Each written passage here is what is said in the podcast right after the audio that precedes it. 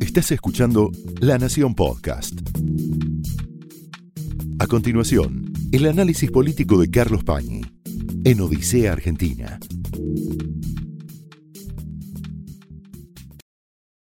Bienvenidos a Odisea.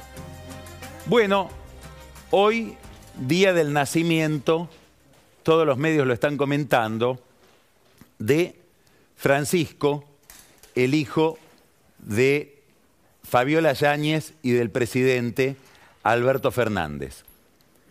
Hay que desearles, como les deseó Cristina desde Instagram, felicidades y sobre todo a Alberto Fernández, obviamente, que viva este día de alegría muy intensamente. ¿Por qué? Porque lo que le espera de ahora en adelante es una especie, para decirlo con un término adecuado para esta época del año, una especie de viacrucis de fechas, una cantidad de desafíos traumáticos que todos tienen que ver con la economía y con la forma en que la economía se cruza en este gobierno, en este oficialismo, dramáticamente con la política. El primer hito de ese calendario endiablado es mañana, 13 de abril, perdón, pasado mañana es el día en que se va a conocer, entre mañana, pasado mañana va a estar discutiéndose la inflación, el nuevo índice de inflación. Se supone que va a ser de 6,2 o alrededor de 6,2 y más de 7% en alimentos. Es un golpazo porque quiere decir que la inflación está disparada y para atenuar ese golpe acaba de hacer declaraciones en C5N con Gustavo Silvestre el ministro Martín Guzmán, que fue deliberadamente a ofrecer una entrevista para anticipar que va a ser un índice muy negativo, pero que va a ser el índice más alto del año. Él promete que la inflación después va a ir bajando. Este es el principal problema que tiene Guzmán, lejos. El problema que Guzmán, que Fernández tienen con el kirchnerismo, con Cristina, con la Cámpora, deriva de este problema, que es una política económica muy difícil de manejar, que da permanentemente muy malas noticias. ¿Por qué? Porque estamos hablando de una inflación que va escalando, sube dos puntos porcentuales prácticamente en un mes, esto genera expectativas muy negativas que prometen que va a seguir subiendo y no bajando, como dice el ministro. Pero todo esto con dos factores que son inflacionarios controlados, que son el dólar intervenido, es decir, hay cada vez más cepo y más restricciones sobre el mercado de cambios, y las tarifas congeladas. En algún momento, por el pacto que se hizo con el Fondo Monetario Internacional, habrá que ir soltando el dólar y liberando las tarifas, tema al que nos vamos a referir ahora en un ratito. Y eso promete, por lo menos episódicamente, un nuevo escalón inflacionario. Es decir, que si se cumple el sendero de medidas que pactó Guzmán con el fondo, lo más probable es que haya más inflación y no menos. Inclusive uno podría pensar una inflación virtuosa, porque es una inflación que deriva de ir tomando medidas que normalizan estructuralmente la economía. Pero la idea de que esta va a ser la inflación más alta del año es una idea muy, muy discutible, como era muy discutible la idea que él ofreció el año pasado cuando dijo que la inflación de todo el año iba a ser 29%. Ahora, ¿por qué esto es importante? Porque estamos hablando de inflación muy alta durante muchos meses en un marco general de estancamiento de la economía, un estancamiento que ya lleva más de una década, por lo menos 12 años. Entonces esto inevitablemente tiene consecuencias políticas importantes que se reflejan en las encuestas. Nosotros venimos insistiendo, y hoy vamos a insistir todavía más, en este problema, en la erosión política que produce no frente al gobierno, no solo al gobierno, a la clase política en general, a la percepción que el público tiene respecto de las prestaciones de la, de la política, de la clase política, de la democracia. El efecto que tiene este desempeño económico sobre el clima general de la vida pública. Esta vez vamos a mirar unas encuestas, un estudio que acaban de hacer Sheila Wilker y Raúl Timerman. Miren este cuadro. Estamos hablando de la expectativa que tiene la gente sobre la situación personal, cómo le ver personalmente. Y distingue entre el total de la gente y la clase media, que es la que especialmente al mover su voto determina el rumbo del poder. 23,3%, según este estudio, dice que la perspectiva de su vida personal dentro de un año, su vida personal y la de su familia será de eh, eh, muy buena y buena un 23,3%, mala y muy mala 64,9%. Ahora, si vamos a la clase media, mala y muy mala el 70% cree que le va a ir peor, 70,4%. Y solo el 20% cree que el año que viene él y su familia va a estar mejor, que la situación va a ser buena y muy buena. Es importante ¿Por qué? Porque estamos hablando de dos sociólogos, Wilker del Grupo de Opinión Pública y sobre todo Timerman de 3.0. ¿Por qué quiero subrayar lo de Timerman? Porque no se lo puede sospechar de ser enemigo del gobierno o de tratar de inducir algún dato por el cual al gobierno le puede ir mal. Porque si recordamos bien, Timerman fue el consultor, el sociólogo, que sin ser amigo de Alberto Fernández, transmitió públicamente a través de un tuit por un mensaje del presidente que los candidatos en la provincia de Buenos Aires y en la capital federal iban a ser Victoria Tolosa Paz y Leandro Santoro. Ese tuit de Timmerman desencadenó toda la interna que vemos ahora dentro del Frente de Todos, o por lo menos fue la excusa para que se desencadene el enfrentamiento, porque fueron dos postulaciones inconsultas del presidente respecto de todo el equipo político que lo sostiene. Es decir, que estamos hablando de alguien que tiene buena comunicación con el gobierno, y estos son los números. Ahora, estos números, que hablan de una perspectiva de mucho desencanto, se refleja en este cuadro político que vamos a ver ahora. Y esto sí es inquietante. Se le pregunta a la gente, ¿cómo se definiría usted en las siguientes opciones? peronista, kirchnerista, libertario, radical, macrista, de izquierda. El 47,8 no tiene identificación con ningún grupo político. 23,6 se autodenomina independiente, 16,5 dice ninguno de los anteriores y 7,7 no sabe. Bueno, esos números de la economía se reflejan en estos números de la política. Acá está el huevo de la serpiente. Acá está el desencanto político reflejado en términos de desencanto económico. Esto hace juego con la abstención electoral, con el voto en blanco, con la aparición de fenómenos radicalizados como Milei, como el trotskismo, que crecen en cada elección. Si tomamos la clase media, la cifra es similar. 47,4% de los consultados dicen no identificarse con ninguna de las opciones que ofrece el menú de la política hoy en la Argentina. Ahora, ¿esto se le puede imputar a Guzmán? Obviamente, este número de inflación, que adelantándolo, no sabemos cómo Guzmán tiene el dato, por otra parte. ¿Cómo es que se filtró el dato de Guzmán desde el INDEC? En el INDEC hay gente sumamente profesional que estoy seguro no va a tocar nunca una coma de los índices de inflación que elaboran. Pero Guzmán tuvo la primicia, que la da seguramente para atenuar el impacto político de esto. ¿Por qué? Porque Guzmán sabe que no hay ministro de Economía que aguante a muchos meses de inflación de, este, de esta magnitud que es una inflación que supera el 80% anual si la anualizamos. Ahora, ¿es un problema de Guzmán? Bueno, en alguna medida sí porque es el ministro de Economía, pero muy probablemente sea un problema de diseño político de la política económica. Es decir, y acá hay algo muy curioso, dos personas que se detestan, como Alberto Fernández y Macri, incurren en la misma idea o en la misma estrategia, que es fragmentar la política económica.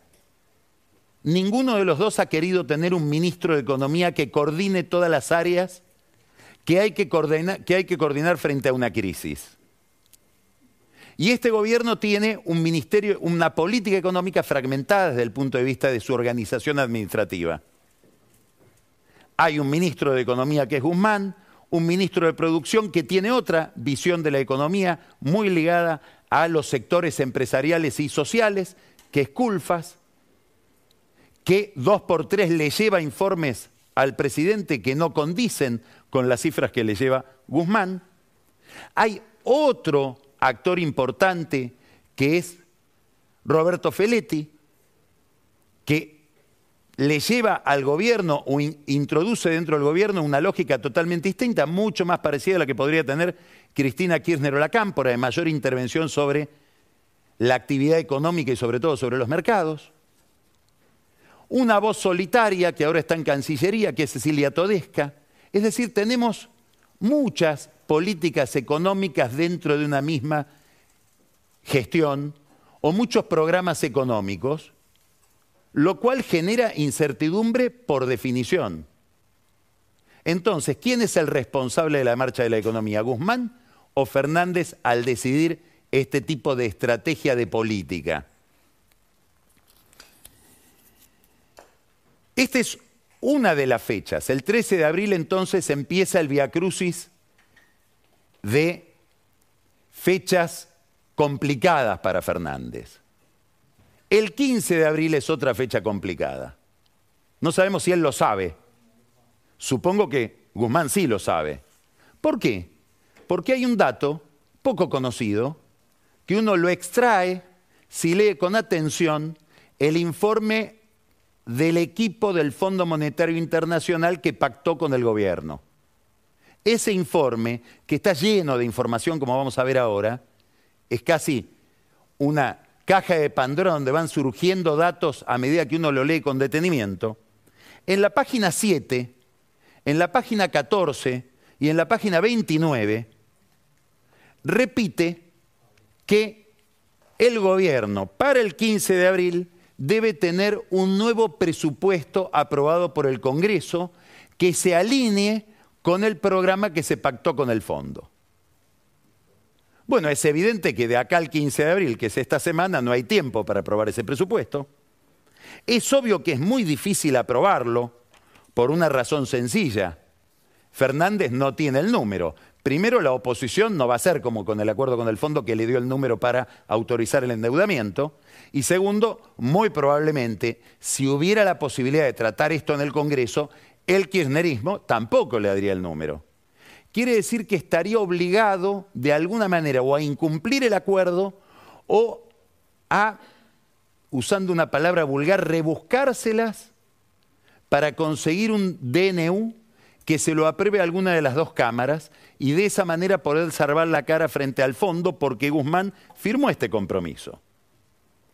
No es el único compromiso que se desconoce de la cantidad de compromisos que asumió el ministro. Fíjese este otro que no tiene que ver con la política económica directamente, pero es algo muy interesante, muy revelador, de cómo funciona el mundo, de cómo funciona la geopolítica, de cómo un organismo multilateral de crédito financiero puede incidir en aspectos muy importantes de la vida económica de un país y de la vida pública de un país. En un párrafo del, del, informe del staff del fondo sobre el acuerdo que firmó con la Argentina, se dice lo siguiente. Además, se están, comillas, ¿no? Además, se están tomando medidas para mejorar la, la, transparencia de los gastos relacionados con el COVID.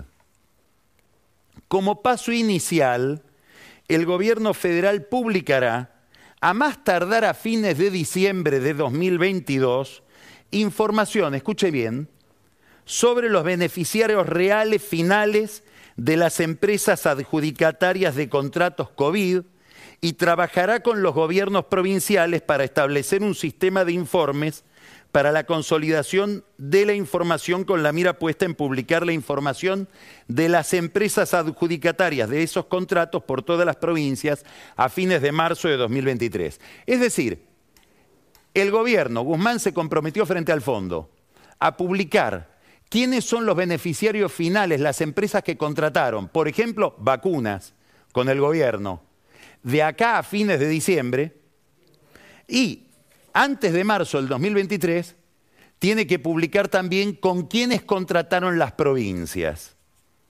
A su vez, la Auditoría General de la Nación tiene que publicar las, eh, auditorías externas sobre el gasto eh, a fines de junio del 2023.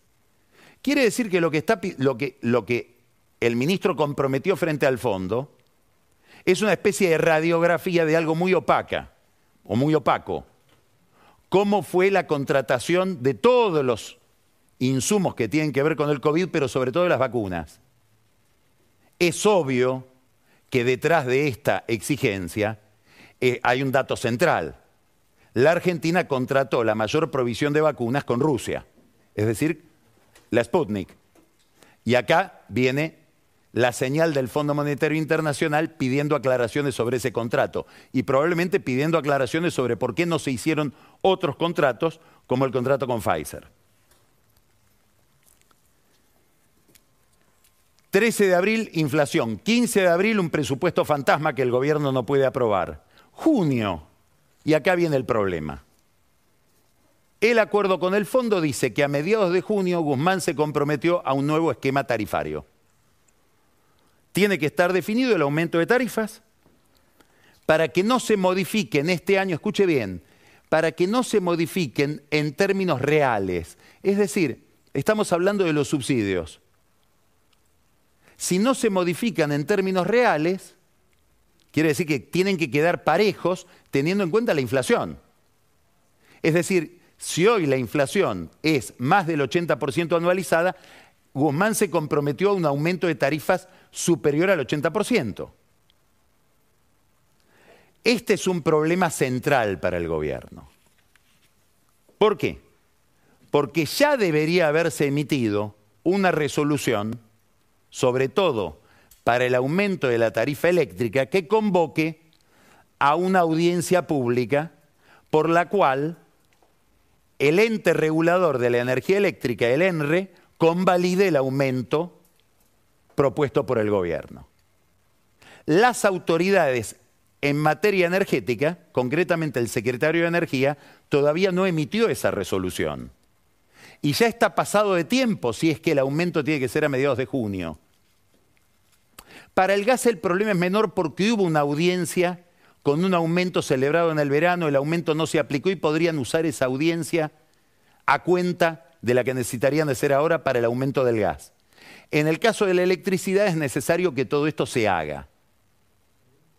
Es muy importante, ¿por qué? Porque es como volver a vivir.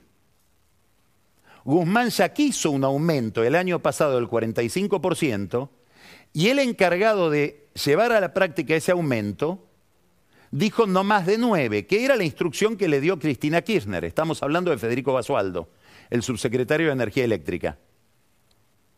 Guzmán lo echó a Basualdo y Basualdo no se fue. Alberto Fernández le prometió a Guzmán que lo iba a echar a Basualdo, pero no lo echó.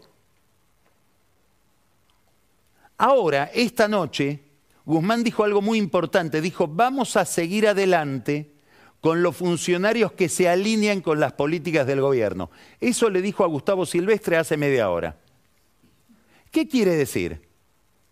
Que si las autoridades energéticas no convalidan el aumento de tarifas que propone Guzmán y se aferran a la estrategia o a la consigna o al criterio ya expresado por la cámpora, que es que no puede haber un aumento de tarifa superior al 20%, si se resisten o se rebelan contra la indicación del ministro y de Alberto Fernández, Alberto Fernández los va a echar.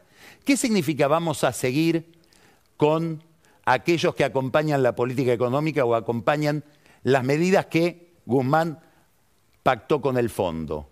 Es decir, y acá, acá esta es la encrucijada a la que se está aproximando Fernández.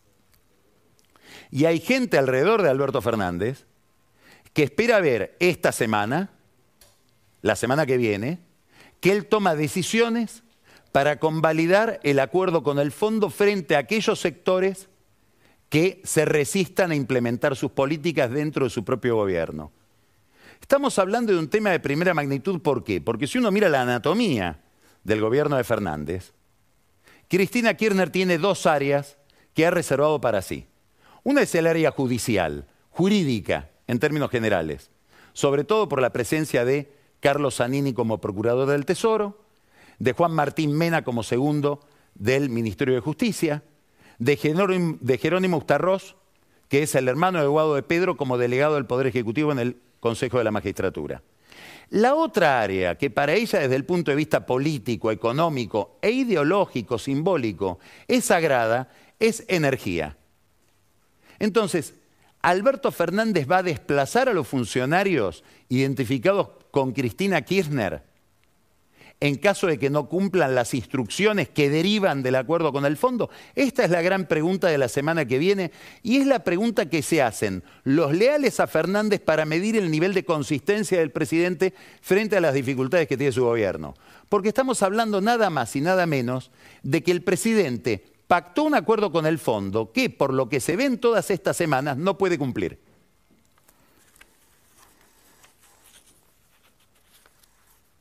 Hay una prefiguración, hay una especie de anticipo de este dilema.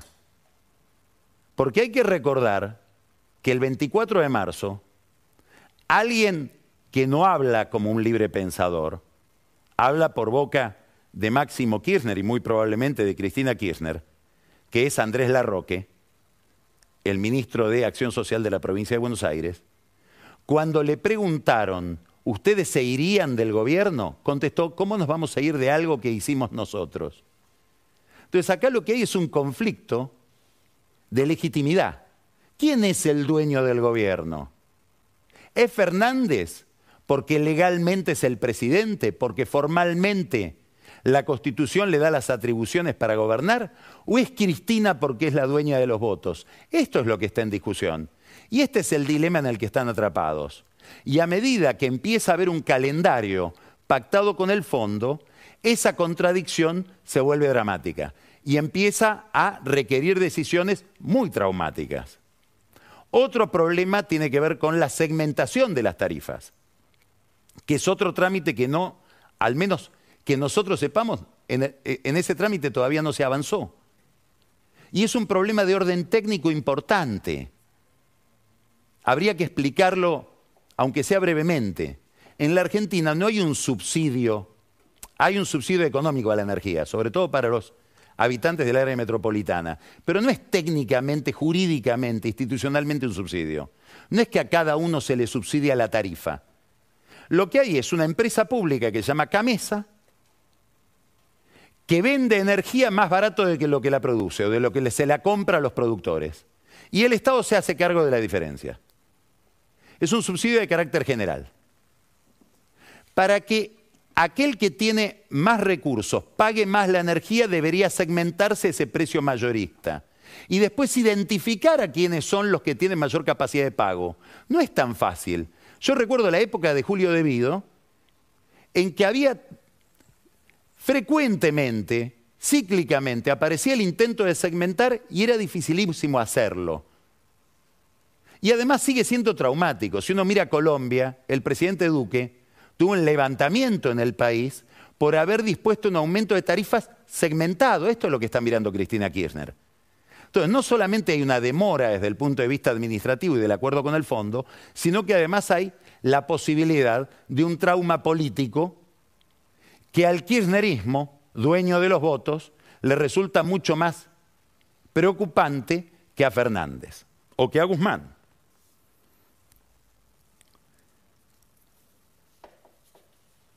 Esto se inscribe en un problema más amplio.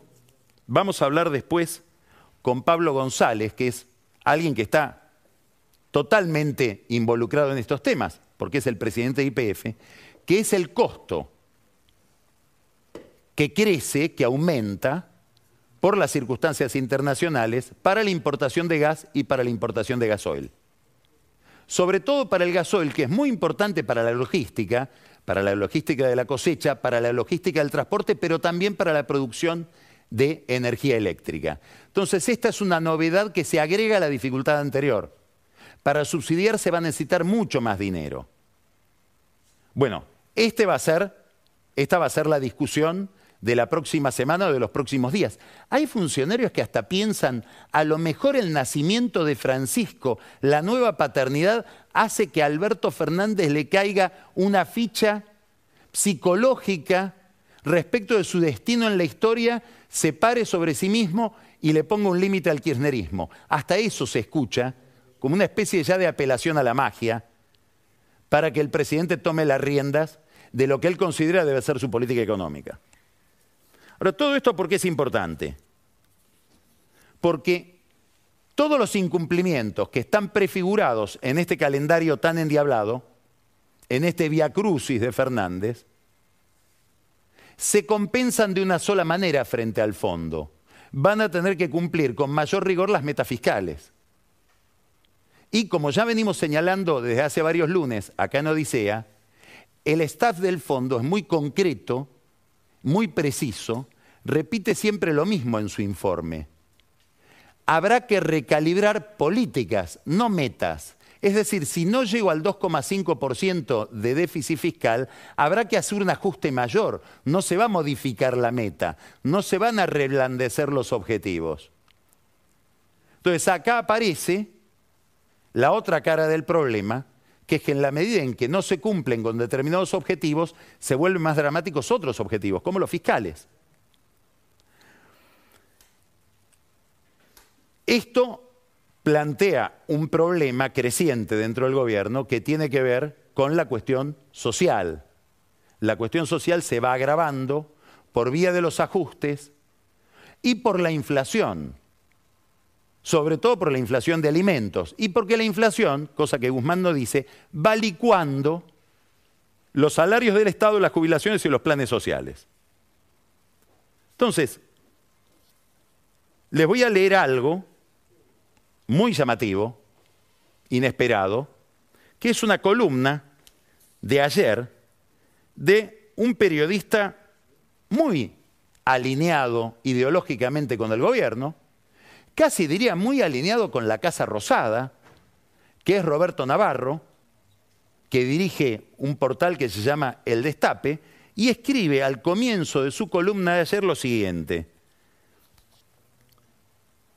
El gran fenómeno político de la Argentina de los últimos años es el de los trabajadores pobres. La participación, dice Roberto Navarro, alineado ideológicamente con este gobierno, la participación de los asalariados en la economía, que había llegado al 54% con Cristina Kirchner, cayó al 45% al final del gobierno de Macri y hoy está en 42,7%.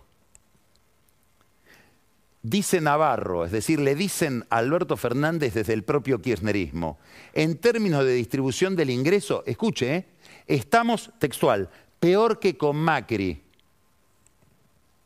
Y si aún no cae abajo del 40%, sigue diciendo Roberto Navarro, es gracias a que dos sectores elevan el promedio. Y habla de dos sindicatos alineados con Cristina, los camioneros y los bancarios, que firman paritarias por encima del promedio.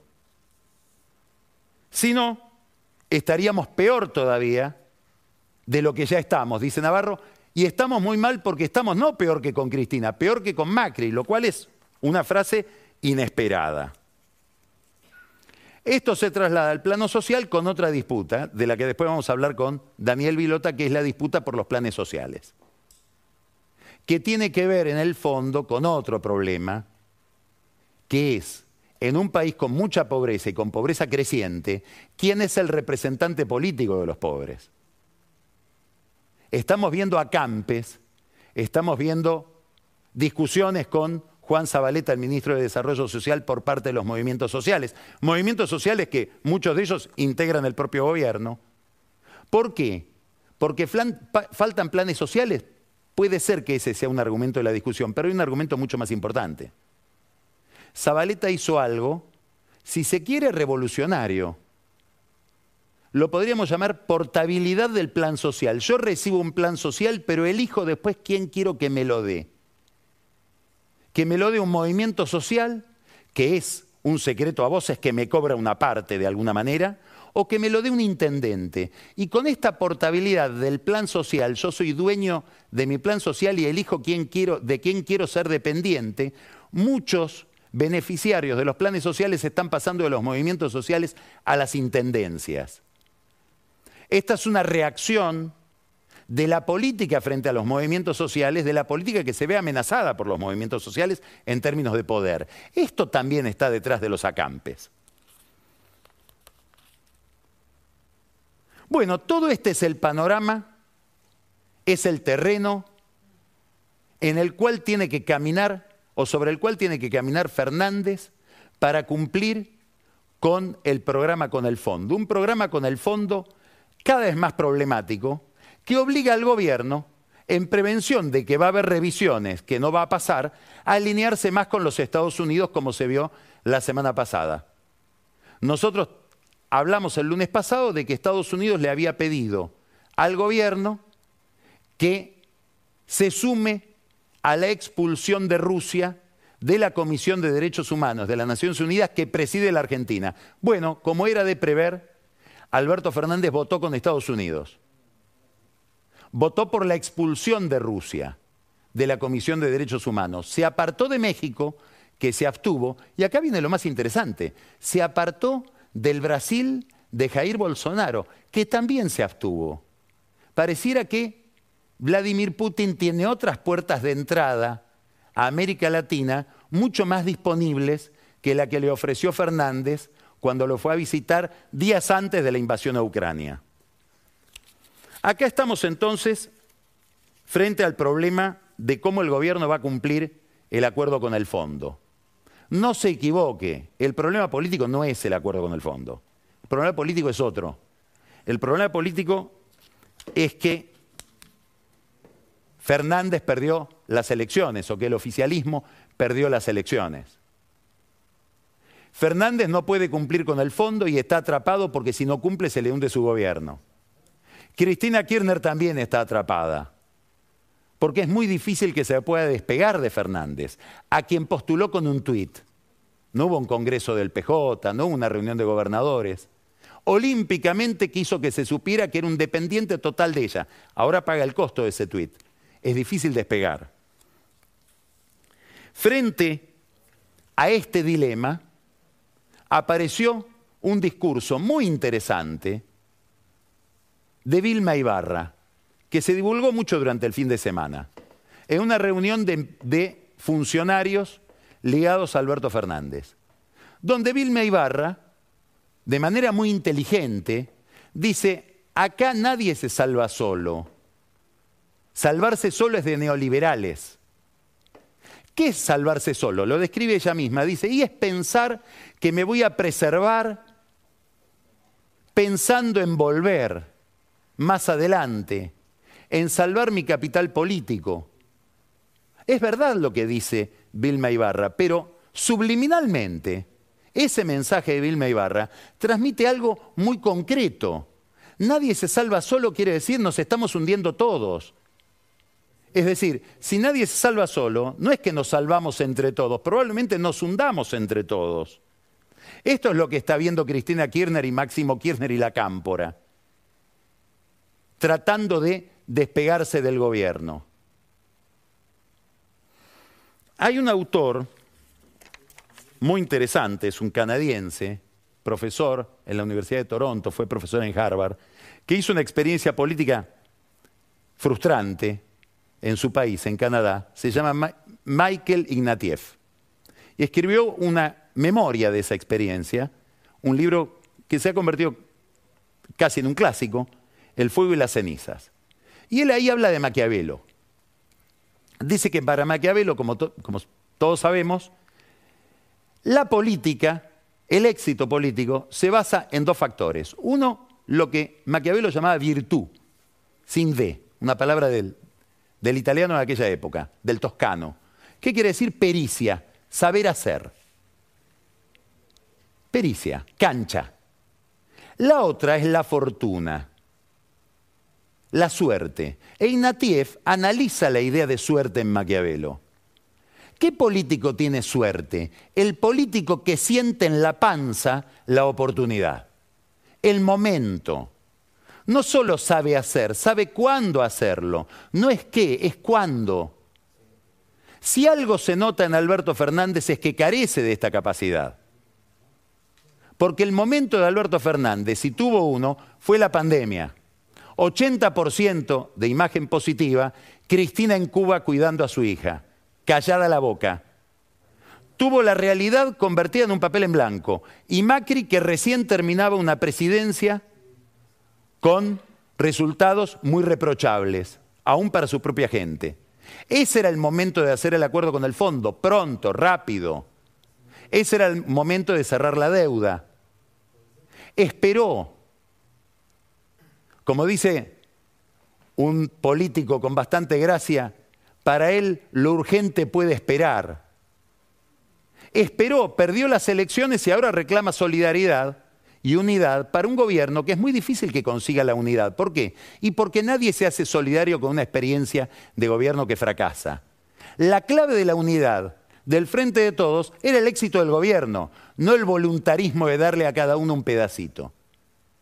Si en aquel momento hubiera hecho un buen acuerdo con el fondo y hubiera ganado las elecciones, hoy Cristina Kirchner estaría diciendo, Hicimos un acuerdo con el fondo como el que hizo Néstor cuando hizo un acuerdo con el fondo antes de pagarle al fondo y estaría dando la vuelta olímpica de ese buen acuerdo con el fondo. La idea de que no nos gusta el acuerdo con el fondo es una coartada para poder bajarnos de un fracaso político. Este es el centro del problema.